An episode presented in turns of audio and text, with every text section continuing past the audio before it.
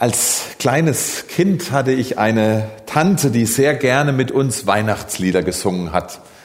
Eins davon war dieses ganz bekannte Kinderlied Alle Jahre wieder kommt das Christuskind auf die Erde nieder, wo wir Menschen sind. Und ich habe mir dieses Jahr bei der Vorbereitung so gedacht, ja, dieses alle Jahre wieder, das ist ja so ein bisschen ambivalent. Das ist ja eine sehr positive und gute Sache, dass wir jedes Jahr ganz neu uns wieder auf diese zentrale Geschichte unseres Glaubens fokussieren und uns die Inhalte dessen nochmal richtig verdeutlichen. Jesus ist auf diese Welt gekommen, wie ich es gerade eben im Gebet gesagt hat. Er wurde das, was wir sind, damit wir werden können, wer er ist und was er war. Jesus wurde Mensch, damit wir zum Vater kommen können. Und das ist eine ganz wichtige, das ist eine ganz positive Sache, dass wir das jedes Jahr machen können. Auf der anderen Seite ist das natürlich auch eine Herausforderung, dieses alle Jahre wieder. Dass sich diese Geschichte natürlich irgendwo ein bisschen abgreift und die Inhalte dessen für uns an Bedeutung verlieren. Was gibt's denn noch Neues zu sagen nach 2000 Mal Weihnachten feiern? Was gibt's denn noch Neues zu sagen in dieser Krise, die wie gefühlt äh, äh, schon alles gesagt wurde? Gibt's da noch was Neues von mir für euch? Klar, wir könnten die Weihnachtsgeschichte vielleicht noch mal von einem anderen Blickwinkel her betrachten und dadurch vielleicht was Neues für uns rauskitzeln. Wir könnten so machen, wie das in diesem Kinderbuch dargestellt äh, und erzählt wird, dass wir die Geschichte im Stall von der Sicht des Esels her betrachten, was er da so erlebt hat und wie, äh, äh, wie das sein Dasein verändert hat. Interessanter wäre vielleicht, wenn ich euch Udo Lindenberg die Weihnachtsgeschichte vorlesen lasse. Das ist überaus interessant, was er da rein interpretiert. Aber dann habe ich mir gedacht, muss das denn wirklich sein? Müssen wir uns wirklich beständig immer wieder diesem Lauf der Welt anpassen, dass nur das interessant ist, was wirklich neu ist und aktuell? Oder wäre an Weihnachten vielleicht auch mal, wäre es da mal dran, so eine Art Retro-Position einzunehmen, so ein bisschen so ein Gegenpol. Dass wir an Weihnachten vielleicht mal schauen, ob, ob nicht das Alte das Neue ist, das wir eigentlich brauchen. Denn ich glaube, wenn wir dieses alte Wort vom Kommen Jesu für heute betrachten, dann hat das eine ganz, ganz neue und frische Bedeutung für uns. Wenn Jesaja da vor tausenden von Jahren geschrieben hat, uns ist ein Kind geboren, ein Sohn ist uns gegeben und die Herrschaft ruht auf seiner Schulter. Er ist der Wunderrat, Gottheld, Ewigvater, Friedefürst, auf dass seine Herrschaft groß werde und des Friedens kein Ende auf dem Thron Davids und in seinem Königreich. Und ein bisschen später ergänzt er noch dazu, nun hat Ruhe und Frieden alle Welt und jubelt fröhlich dahin. An Weihnachten denken wir also an die Geburt von diesem Jesus, den die Bibel den Friedefürst nennt, der Frieden in diese Welt gebracht hat und diese Welt jetzt jubelt und fröhlich ist darüber. Hm. Wenn wir das so lesen und hören, kommen doch sofort Fragezeichen hoch. Wenn wir uns an die Einleitung von Johannes gerade erinnern und sagen, wenn das die Mission von Jesus war, Frieden in diese Welt zu bringen, dann müssen wir vielleicht zuallererst mal feststellen, dass diese Mission irgendwo ein bisschen schiefgelaufen ist, oder? Wenn wir unsere Gesellschaft, unser Miteinander im Moment betrachten, dann liegt eine ganz schön hohe Bürde auf, auf dieser Geschichte, auf diesem Weihnachtsfest, unsere Erwartungen, zur Ruhe zu kommen, zu entspannen, vielleicht auch viel niedriger angesetzt, einfach mal miteinander auskommen das C-Thema vermeiden, um keinen Streit zu riskieren? Wie soll das gehen mit diesem Frieden, diesen Frieden halten und diesen Frieden erleben, wenn man so fundamental anderer Meinung ist wie ein anderer? Und dann noch da oben drauf, wie kann uns ein Friedefürst Frieden bringen, der selbst so im Zeichen der Gewalt und des Hasses geboren wurde, gelebt hat und getötet wurde? Wie kann einer Frieden in eine unfriedliche Welt bringen, der selbst keinen Frieden erlebt hat? Die Säuglinge, die wegen ihm getötet wurden, dieses Flüchtlingsdasein in Ägypten als kleines Kind schon, Streit und Zwietracht sein ganzes Leben lang äh, zwischen seinen Jüngern, zwischen seinen Freunden, ganz zu schweigen vom gewaltsamen Lebensende von Jesus. Wie soll das zugehen mit diesem Frieden? wo doch sein Alltag und unserer heute auch oftmals so ganz, ganz anders aussieht. Da gibt uns Lukas 2 einen ganz kleinen, aber extrem wichtigen Hinweis. Da heißt es, Ehre sei Gott in der Höhe und Frieden auf Erden in den Menschen seines Wohlgefallens. Hier wird was ganz, ganz Wichtiges deutlich. Dieser Friede, den Jesus schenkt, ist ein Friede, der sich in Menschen ausbreitet, in den Herzen, im Leben derer, die diesem Jesus nachfolgen. Es ist also zuerst einmal kein äußerer Friede, den Jesus schenkt, er hat und er wird nicht immer sofort unsere Welt, unsere Umstände, unsere Lebenssituationen verändern. Zuerst einmal will er Frieden in unfriedlichen Umständen, in unfriedlichen Zeiten schenken. Dieser Friede, den Jesus bringt, ist also nicht etwas, das nur auf dieses alljährliche Weihnachtsfest sich bezieht. Die Bibel sagt uns, Jesus bringt diesen großen, allumfassenden Shalom-Frieden. Das ist dieser Friede, mit dem sich das jüdische Volk untereinander grüßt. Und ihr Lieben, für diejenigen, die schon mal dort waren oder sich ein bisschen mehr damit beschäftigt haben, für die, die sich so grüßen, ist das nicht einfach so eine dahergesagte Floskel, so, hey, wie geht's, grüß dich, Servus und so weiter, sondern die, die sich diesen Frieden Gottes zusprechen, die sich einander mit diesem Frieden Gottes segnen, die haben eine ganz bestimmte Erwartungshaltung diesem Gruß gegenüber. Es ist ein Glaube, es ist ein Vertrauen, dass dieser Frieden, den ich dem anderen jetzt wünsche, dass der etwas in dem anderen bewirkt. Dieser Friede ist eine aktive, offensive Kraft, die Veränderung schaffen wird.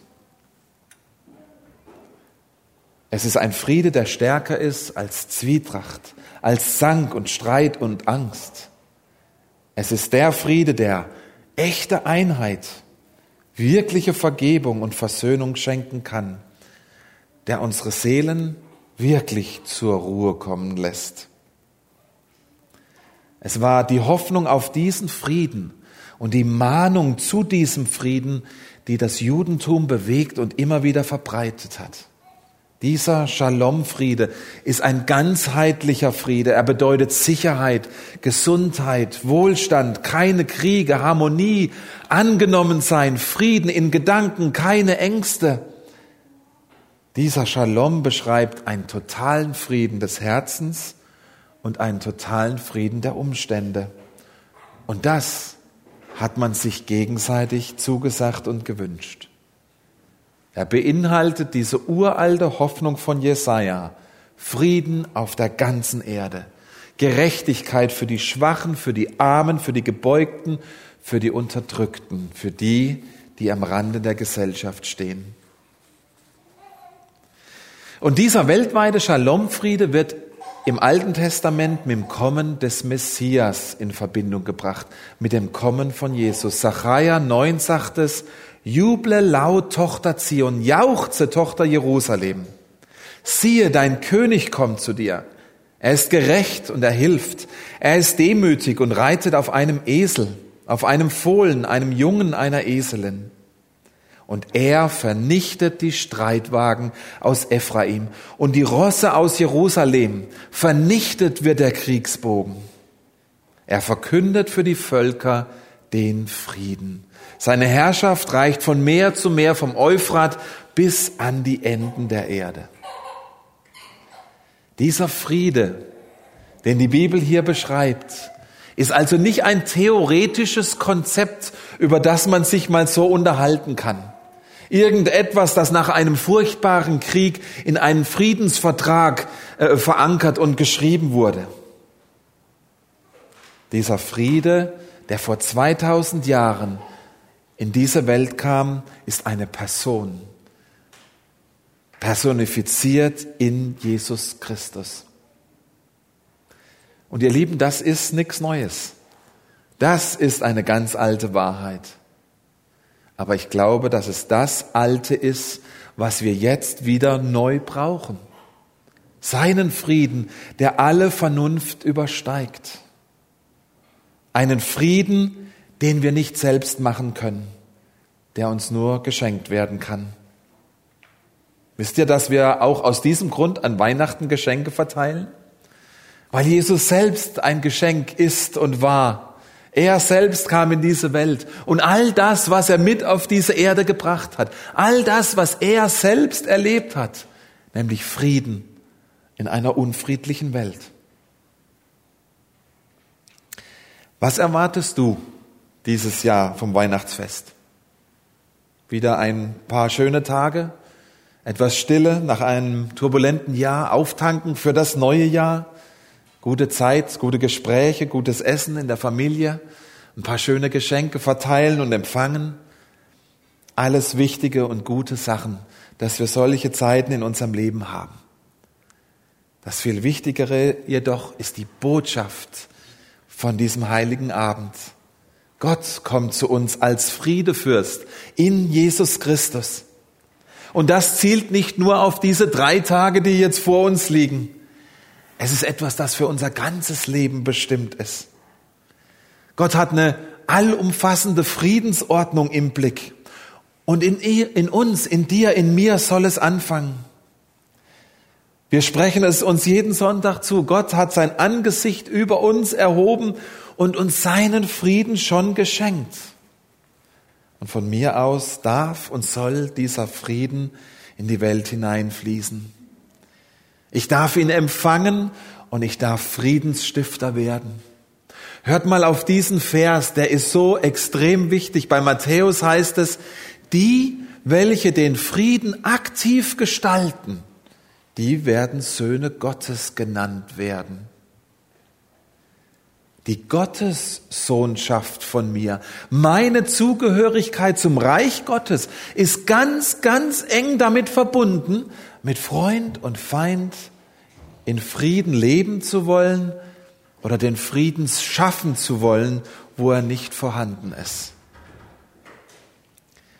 Der Evangelist und Theologe äh, Jörg Zink hat in seinem Buch Wie übt man Frieden 1982 sechs Regeln äh, äh, niedergeschrieben, äh, ähm, wer ein solcher Friedensstifter sein kann oder wie ein solcher Friedensstifter leben kann.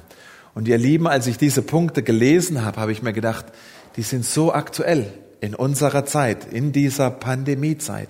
Er hat die Punkte aufgezählt. Zuerst verzichte auf Schlagworte und Feinbilder. Sei bereit, dich selbst zuerst zu ändern. Schaffe Vertrauen zwischen dir und dem anderen. Versuche den anderen so genau wie möglich zu verstehen. Gestatte dem anderen kleine Schritte. Erwarte nicht die große Veränderung über Nacht. Und als letztes, lass das Gespräch auch dann nicht abreißen, wenn sich der Friede nicht sofort einstellen will. Sei ein aktiver Friedensstifter. Es ist Teil der Natur von der Gottessohnschaft von uns Menschen. Wie ist es also heute Abend um deinen Frieden bestellt? Kann dein Herz heute Abend wirklich zur Ruhe kommen? Ist der Friede, den Jesus gebracht hat, in dein Leben eingezogen und hat dich ganz erfüllt? Denn ihr Lieben, was immer Jesus schenkt, das schenkt er in seiner Ganzheit. Das schenkt er in seiner Fülle, komplett, allumfassend. Und so auch diesen Frieden. Oder gibt es da noch offene Fragen in deinem Leben, die dir deinen Frieden rauben? Sind da noch ungute Beziehungen, worüber dein Herz noch nicht in Frieden zum Frieden finden kann? Fühlst du dich an der einen oder anderen Stelle vielleicht ungerecht behandelt, übergangen oder missverstanden? Sind das Situationen in deinem Leben, bei deiner Arbeit, in der Schule oder sonst wo, die dir deinen inneren Frieden rauben? Termine, die du vielleicht bis heute Abend immer noch nicht geschafft hast. Arztresultate, die dir vielleicht noch bevorstehen. Wir feiern heute den Geburtstag des Friedenfürsten, dessen Friede kein Ende haben wird. Ihr Lieben, da ist genug da für dich und für mich, jetzt und hier und heute Abend. Jesus, ist es ein Anliegen, dass du heute Nacht in Frieden in diese Weihnachtszeit gehst. Und selbst wenn wir Jesus vielleicht schon viele Jahre kennen und ihm nachfolgen und dieser Frieden uns vielleicht irgendwo abhanden gekommen ist, verloren gegangen ist, auch dir liegt heute Abend ein umfassendes Friedensangebot von diesem Jesus vor. Lass dich heute Abend noch einmal ganz neu beschenken von diesem Frieden Gottes, wenn wir jetzt gleich noch beten und singen. Und wenn du beschenkt bist, dann lass dich zu einem Friedensstifter machen, zu einem wahren Bürger seines Königsreichs, der Recht, Gerechtigkeit und Wahrheit und echte Liebe in diese Welt hinausträgt, damit jeder, nicht nur du, nicht nur deine Familie, sondern jeder zufrieden leben kann, dem du begegnest. Denn dann wird das erfüllt, was das Alte Testament uns vorausgesagt hat. Dann wird Shalom wahr, der totale Friede des Herzens und der Umstände in meinem Leben und den Menschen, denen ich begegne. Ich möchte gerne am Schluss noch mit uns beten. Und zwar mit einem Gebet von Franz von Assisi, der diese Gedanken in einem Gebet aufgenommen hat. Für ihn war dieses, dieses Bewusstsein ganz wichtig, selbst den Frieden Gottes zu erleben und ihn dann in die Welt hinauszutragen. Betet mit mir mit den Worten von Franz von Assisi. Herr, mach mich zu einem Werkzeug deines Friedens dass ich liebe, wo man hasst, dass ich verzeihe, wo man beleidigt, dass ich verbinde, wo Streit ist, dass ich die Wahrheit sage, wo Irrtum ist, dass ich Glauben bringe, wo Zweifel droht, dass ich Hoffnung wecke, wo Verzweiflung quält, dass ich Licht entzünde, wo Finsternis regiert, dass ich Freude bringe, wo der Kummer wohnt, Herr, lass mich trachten, nicht, dass ich getröstet werde, sondern dass ich tröste. Nicht, dass ich verstanden werde, sondern dass ich verstehe. Nicht, dass ich geliebt werde, sondern dass ich liebe. Denn wer sich hingibt, der empfängt, und wer sich selbst vergisst, der findet. Wer verzeiht, dem wird verziehen, und wer stirbt, der erwacht zum ewigen Leben. Vater, ich danke dir, dass wir in diesem Bewusstsein, in diese Nacht, in diese Feiertage, ja sogar in dieses neue Jahr gehen dürfen. Du hast etwas auf diese Welt gebracht, das diese Welt nicht kennt. Und du willst es uns schenken, in dir selbst als Person. Lass diesen Frieden in uns Raum gewinnen, Herr. Lass uns mutig sein, die Dinge aus dem Weg zu räumen, die das verhindern. Und lass diesen Frieden in uns aufblühen sich ausbreiten zu einem Wohlgeruch in unserem Leben, aber auch mit jedem, mit dem wir in Kontakt kommen. Darum bitten wir dich in Jesu Namen. Amen.